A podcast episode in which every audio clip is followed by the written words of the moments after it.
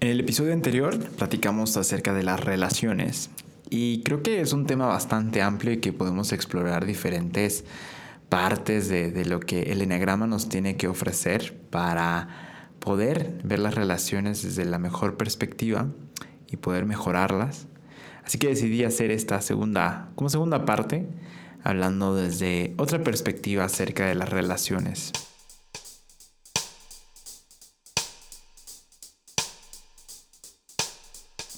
Antes de continuar, quiero interrumpir con estos dos pequeños anuncios. La semana pasada les comenté que quería celebrar los 10.000 seguidores, que ya estamos muy cerca de alcanzar en la cuenta de Instagram arroba soy mi tipo, y mi cumpleaños con un giveaway.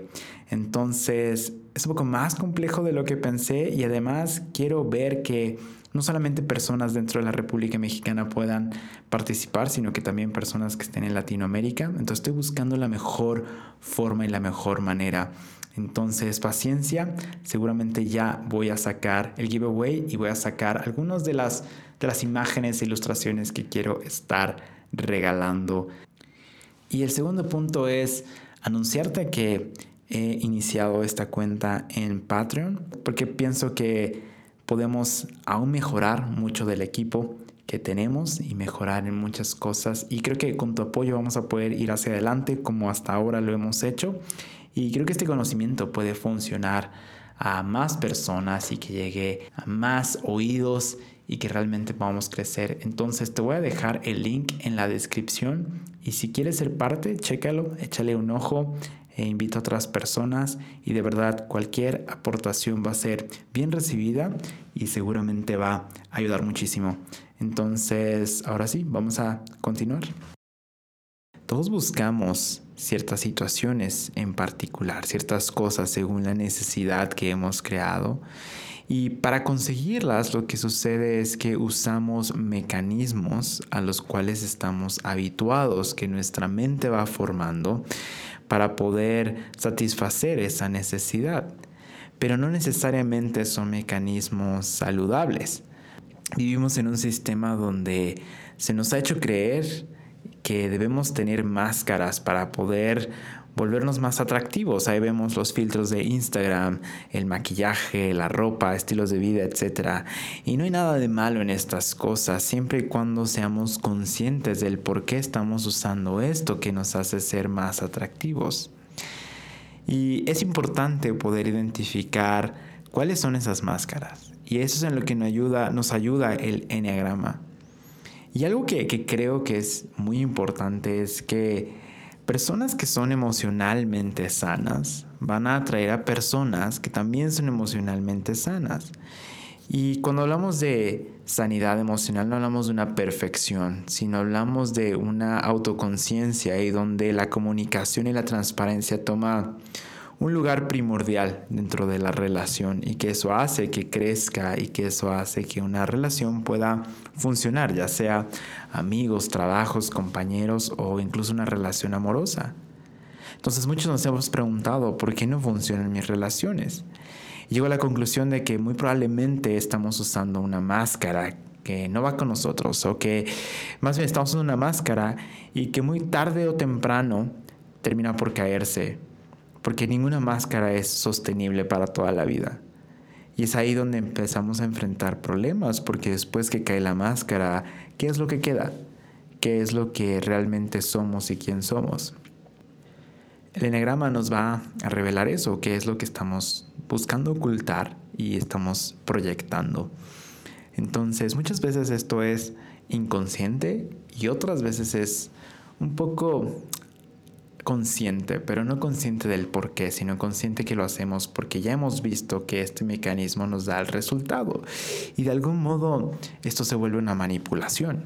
Y entonces nos damos cuenta que muchas de nuestras relaciones se han basado en una manipulación simplemente por sobrevivencia, no quizá en un mal sentido o en una mala intención, sino que realmente así hemos aprendido.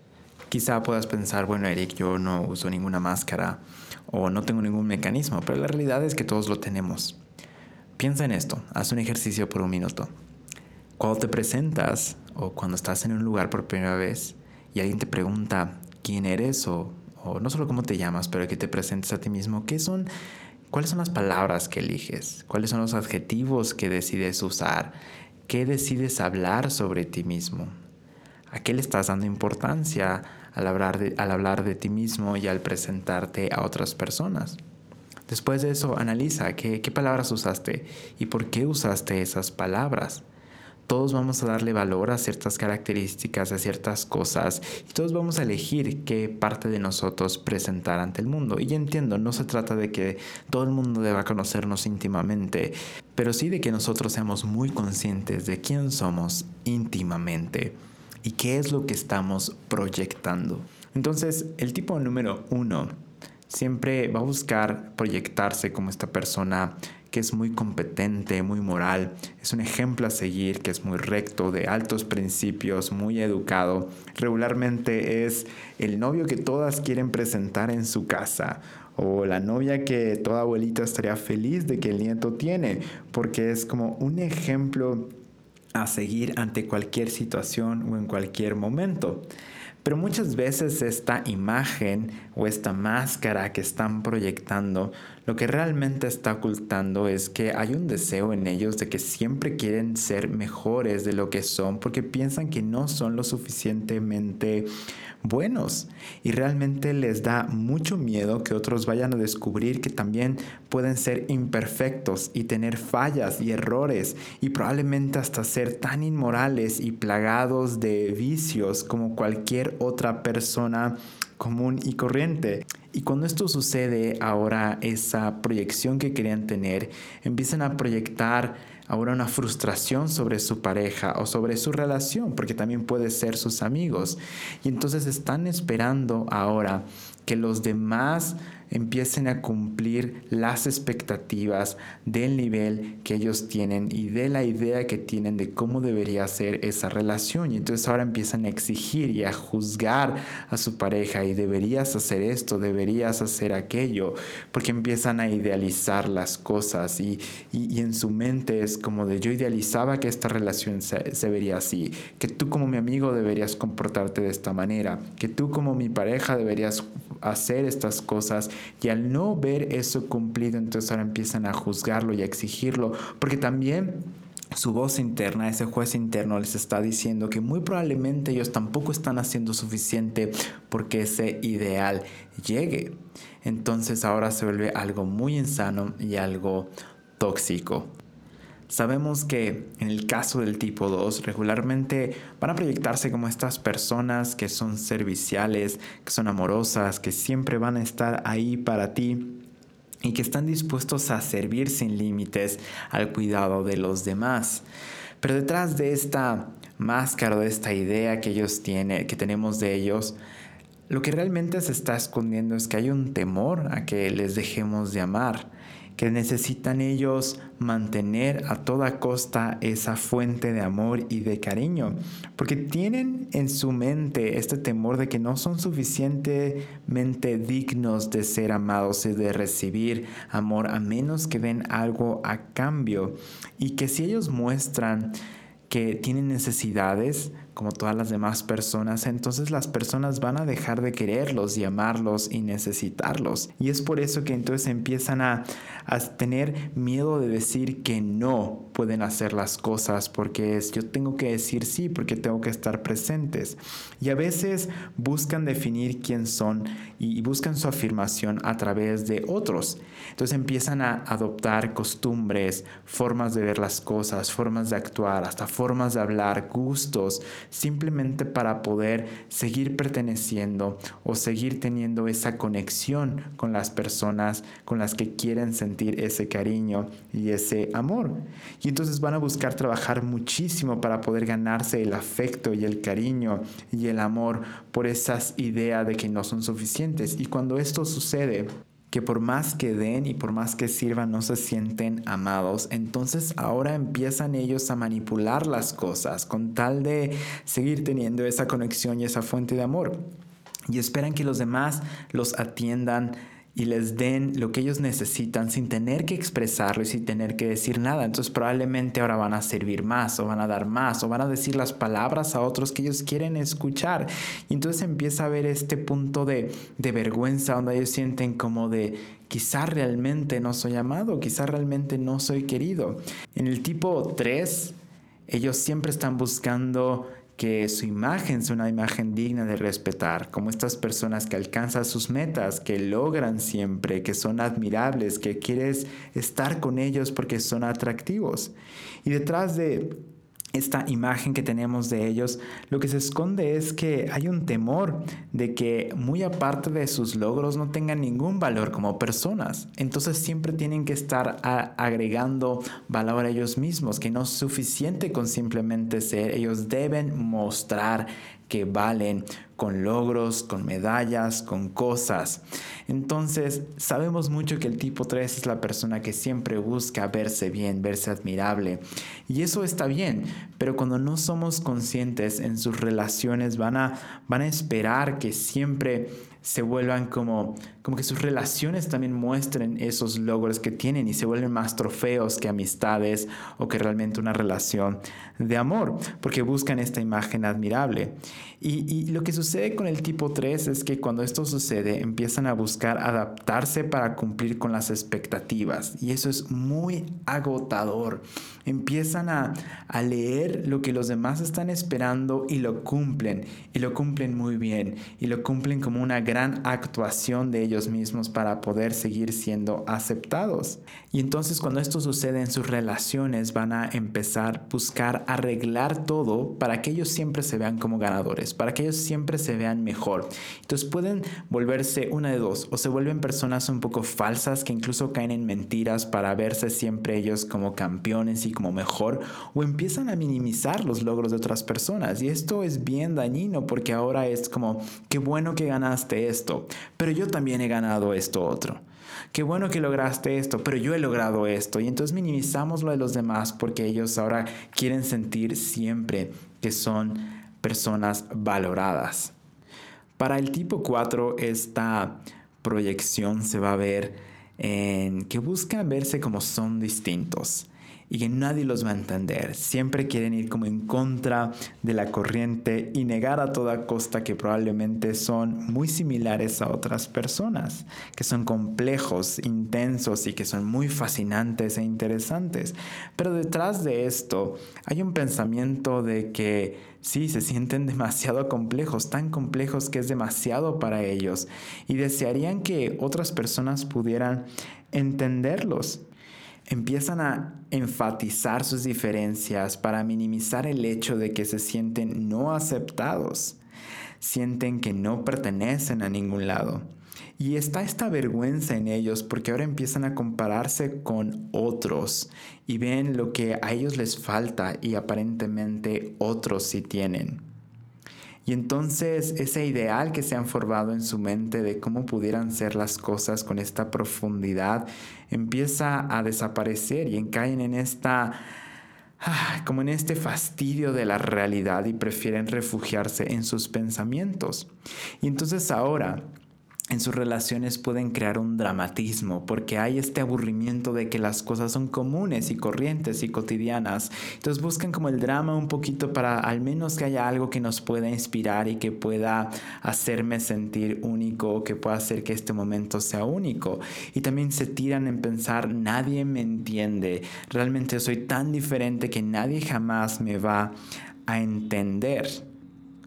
Y puede que se separen de sus relaciones y de las personas más importantes para ellos, porque es como de no, no me va a entender, no me entiende. Y entonces entra esta melancolía de ojalá las cosas fueran distintas y si fueran de esta otra forma. Y ahí es donde empiezan a, a rondar en esa profundidad y en esa oscuridad que a veces el tipo 4 busca el tipo 5 sabemos que va a buscar ser esta persona que investiga, que analiza, que aprende del mundo. Buscan proyectarse como personas listas que no necesitan de nada ni de nadie porque ya lo han resuelto todo, se han hecho demasiado autosuficientes. Pero detrás de esto puede ser que haya un sentimiento de soledad, de me siento solo, pero prefiero estar solo que desgastar mi conocimiento a través de una relación, porque temen perder eso que han ganado y que les ha ayudado a subsistir, temen perder esa autonomía. Entonces cuando esto pasa, el tipo 5 se va a encerrar más, se vuelve más ermitaño. Y entonces es verdad que dicen que los tipos 5 son el tipo que más ermitaño es, pero lo que sucede es que ellos realmente buscan invertirse al 100% en las relaciones que tienen. Tienen amigos, pero son muy pocos, pero están 100% invertidos en ellos. Y entonces van a buscar ahorrar esa energía que estaban invirtiendo en sus amistades o en sus relaciones. La van a buscar eh, mantener para ellos mismos y se van a encerrar. Y entonces ahora se pueden volver personas que son impenetrables y eso no ayuda al momento de poder crear relaciones o creen y, tienen esta habilidad a veces de hacer sentir a los demás que son tontos porque no ven el mundo y la vida como ellos la ven, de la manera tan lógica y tan específica como ellos la ven. El tipo 6 está buscando proyectarse como personas confiables, que están listos para cualquier cosa que venga, que son estas personas que son leales y que van a pertenecer, que van a permanecer pase lo que pase. Pero detrás de esto sabemos que se esconde esta necesidad de que tengan seguridad y tienen este miedo de que todo se esté desmoronando y no crean y creen que no son capaces de poder subsistir solos. Y entonces ahora van a basar sus relaciones simplemente en seguridad. ¿Quién me da la seguridad que necesito? La seguridad inmediata. Y voy a ir detrás de esa persona y voy a confiar y voy a confiar mi ser. Y se personas dependientes. Y entonces puede ser que ahora son personas muy miedosas y tienen miedo hasta de salir a la esquina y no van sin el hijo o no van sin el esposo o no van si el si su líder o si su pastor no dice que no hace nada y no se mueven si alguien más no les está asegurando que van a estar bien. O de lo contrario, empiezan a señalar todos los defectos que las autoridades tienen y por lo cual ellos justifican su falta de acción o su falta de tomar la iniciativa y tomar sus propias decisiones, lo cual es muy destructivo para las relaciones en los tipos 6. En el tipo 7 que es este tipo que busca siempre estar eh, divertido, que busca demostrar que todo está bien, que la vida sigue adelante y que siempre hay momento para reír. Detrás de esa máscara hay este pensamiento de que no sabe lidiar con la negatividad y le cuesta muchas veces profundizar porque piensan que lo que buscan en la vida solo lo van a encontrar fuera de sí mismos al poder experimentar el mundo y piensan que sin nuevas cosas, sin nuevas situaciones, sin más de lo que quieren, no van a poder experimentar esa libertad y plenitud que tanto están buscando. Y entonces tienen el temor de no tener opciones. Entonces cuando esto sucede para los tipos 7, sus relaciones se van a ver dañadas porque son tipos que muchas veces no están presentes. Y entonces tienen como 25 grupos de amigos, pero nunca está al 100 en uno porque está en una cena con un grupo de amigos, pero ya está hablando por WhatsApp con otro grupo de amigos y ya está planeando la salida con otro grupo de amigos porque piensa que tiene que estar constantemente en este ritmo constante. Y eso lo vemos con amigos. Imagínate con una pareja sentimental. Y no estoy diciendo que los tipos 7 vayan a ser infieles, pero sí que muchas veces le va a costar trabajo poder estar 100% presentes, 100% ahí, quizá en tranquilidad. Y muchos siete a veces es como de, ah, es que mi pareja es demasiado tranquila o demasiado tranquilo o no quiere divertirse y todo el tiempo quieren hacer que todo sea increíble, intenso, divertido. Y a veces el tipo siete necesita darse cuenta que no, porque esperan que los demás les den esos ideales de libertad y de que nunca va a haber problemas. El tipo 7 muchas veces se va a desenganchar cuando hay un problema, hay un conflicto. Entonces, entonces a veces con los tipos 7 conflictos en pareja van a ser difíciles porque van a buscar irse por la disyuntiva, hacer que el momento sea divertido y no se lo van a tomar en serio.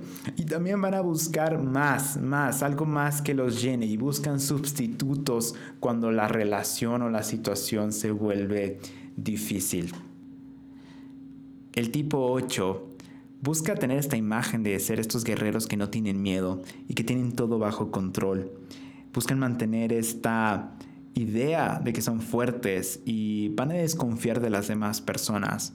Pero detrás de ellos temen que otros vayan a aprovecharse de su bien, de su buen corazón, de sus buenas intenciones y van a, van a dejar que exista esta creencia de que si sueltan el control, entonces los demás los van a dañar y van a salir lastimados y no va a haber vuelta atrás. Entonces empiezan a actuar con demasiada desconfianza y evidentemente van a rechazar cualquier contacto con la vulnerabilidad. Y entonces ahora te van a atacar antes de que tú me ataques a mí. O te voy a hacer sentir menos antes de que tú me hagas sentir menos a mí. Y evidentemente en una relación, cuando no permitimos que haya intimidad y vulnerabilidad y hay una conexión con nuestros verdaderos sentimientos, va a ser muy difícil realmente conectar a profundidad y hacer que crezca una relación. Entonces el tipo 8 empieza a batallar con estas situaciones y puede que se vuelva más dura su armadura a menos que decida bajar las armas. Y por último, pero no menos importante, está el tipo 9, quien busca constantemente proyectar que es una persona neutral, que no tiene complicaciones y que simplemente quiere ir con el flow de las cosas. Pero detrás de eso está este temor a entrar en conflicto y, y el temor a realmente no importar como persona, de que lo que ellos digan no sea escuchado y de sentirse invisibles, que eso es lo que está detrás de esto. Entonces es como de mejor me quito y el temor a este conflicto constante, mejor me muevo, mejor no hago las cosas. Y muy similar al tipo 2, el tipo 9 tiene esta tendencia a mimetizarse con las personas, a hacer lo que los demás quieren, pero ellos simplemente lo hacen para evitar el conflicto, para no tener que discutir o no tener que diferir con otras personas. Y entonces van a olvidar sus propias prioridades y pensamientos con tal de seguir la corriente. Y buscan desaparecer para no tener que enfrentar los conflictos y se vuelven como estos fantasmas. Y en sus relaciones, eso es lo que hace. Cuando empieza a haber conflictos, entonces desaparecen, se callan se hacen ellos mismos invisibles. Entonces eso hace que poder resolver un conflicto sea algo imposible o simplemente lo dejan a un lado y lo encierran y siguen adelante. Pero el tipo 9 tiene este enojo contenido que tarde o temprano va a salir. Y eso que ellos están pensando que está trayendo paz realmente es el elefante en la habitación que simplemente está tratando de cubrirlo y que a la larga va a hacer muchísimo más daño. Si te das cuenta, estas proyecciones que buscamos tener tampoco se alejan tanto de quien realmente somos. Pero lo que sucede es que cuando tenemos estas máscaras, usamos esto como una máscara y tenemos estas cosas que estamos ocultando y no reconocemos que tenemos estos temores y estos miedos, entonces vamos a actuar en ese temor y no vamos a permitir que realmente lo mejor de nosotros y esa virtud empiece a actuar. Y cuando la reconocemos es más fácil atacarla, reconocerla, tratarla y entonces ahora caminar hacia adelante. Y, si te das cuenta también, muchas veces los problemas en nuestras relaciones tienen que ver más con una expectativa que tenemos nosotros mismos sobre la otra persona porque queremos que ellos llenen lo que tanta falta nos está haciendo. Y todos lo hacemos. Yo a veces lo hago todavía. Estoy esperando que mi esposa llene ciertas necesidades que al final solamente yo puedo llenar y yo puedo hacer. Y con esta reflexión te quiero dejar. Cada uno podemos tener en nuestra mente, tener en nuestro corazón estas palabras que nos puedan afirmar. Y cada vez que estemos en una situación donde veamos amistades, relaciones amorosas, incluso con compañeros del trabajo, con nuestro jefe, aprendamos que nuestra identidad y nuestro ser no está basado en una máscara ni basado en el temor y en el deseo, sino está basado en el pensamiento de ser quien realmente somos, en el diseño original, en ese diseño divino el cual fuimos hechos. Para el tipo 1, quiero animarte a que pienses esto. Piensa que ya eres suficiente, ya eres amado tal cual eres, ya eres perfecto. La combinación de tus defectos y tus virtudes hacen que hagas un ser que es perfectamente imperfecto. Y eso es lo que la gente busca amar. Buscan que estés más presente que intentando ser mejor. Ya eres suficiente. Di soy suficiente, soy amado tal cual soy. Para el tipo 2, entiende que ya eres digno de ser amado. Hagas algo por otros o no hagas nada. Así que constantemente repite para ti, soy digno de ser amado. Haga algo por los demás o no lo haga. Soy digno. Y yo me amo a mí primero antes que esperar que alguien más me ame a mí. El tipo número tres, entiende que tu valor está en lo que eres, no en lo que hagas, no en lo que estés logrando. Así que repite, mi valor intrínseco no depende de nada, simplemente de ser quien soy. Puedo ser yo mismo, puedo ser quien soy. Para el tipo 4, Piensa esto, que eres completo, eres visto, eres amado y perteneces. Para el tipo 5, creo que algo que debe tener en mente el tipo 5 es que sus necesidades no son un problema, no tienen que resolver todo y nadie va a robarte nada. Si entramos a una relación pensando que nos van a robar, va a ser muy difícil que podamos entablar esa intimidad que el 5 también necesita y que también está buscando. Así que piensa esto, mis necesidades no son un problema, no tengo que saberlo todo, no tengo que resolverlo todo y nadie va a robarme nada. Si eres un tipo 6, si te identificas con el tipo 6, quiero animarte que tengas esto en mente. Estoy seguro y nada puede lastimarme. No dependo de otros. Tu seguridad no depende de que alguien más te diga qué hacer o cómo hacerlo. Tú estás seguro, nadie va a lastimarte, todo va a estar bien, no dependes de las demás personas, simplemente pon tus ojos en que tú eres suficiente y que tu intuición, tus pensamientos, tus decisiones están bien y son lo mejor para tu vida. Para el tipo 7, yo quiero animarte que pienses esto. Puedo estar presente, no me estoy perdiendo de nadie. Puedo experimentar libertad aún cuando no estoy haciendo algo nuevo. Y es que esto es importante de entender porque tú como siete, al entablar una relación, necesitamos intimar y solo la intimidad se va a dar cuando estamos presentes y podemos disfrutar del momento y estar con nuestros cinco sentidos en el lugar y con la persona con la que queremos estar.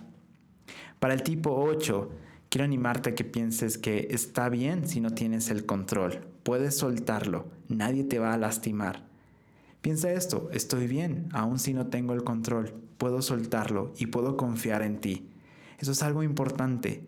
Y si alguien llegara a, a faltar a esa confianza, suéltalo, déjalo. Ellas son las personas que se lo están perdiendo, tú no, no te han querido lastimar. Y si te quisieron lastimar, tú decides si te dejas lastimar o no. Y la mejor ofensiva, la mejor defensa es simplemente decir, esto no, me está lastimando, no te voy a atacar porque ni siquiera vale la pena. Y para el tipo número 9 es soy visto, importo y mi ser es necesario. Si esto lo tienes en mente cuando inicias una relación, entonces vas a ser más abierto a hablar, a poder decir, a poder expresar y saber que tu opinión es necesaria y no tienes la necesidad de desaparecer a pesar de que haya un conflicto. Entonces, estas son algunas ideas que quiero darte para que podamos iniciar a tener relaciones más sanas. Y si te das cuenta, las relaciones sanas empiezan con que nosotros mismos estemos sanos y tengamos los pensamientos correctos acerca de quién somos y por qué hacemos las cosas. Entonces la próxima vez que conozcas a alguien o quieras invitar a salir a alguien o entres a un nuevo grupo social, recuerda esto. El mundo no necesita más gente que sea igual. El mundo te necesita a ti. Lo que tú tienes para dar es único y no se va a repetir. Así que queremos conocerte tal cual eres, con tus defectos y tus virtudes, con lo mejor que eres y con aquello que consideras que es lo peor que tienes. Así que no me queda decir otra cosa más que mi nombre es Rubén Bravo y soy mi tipo.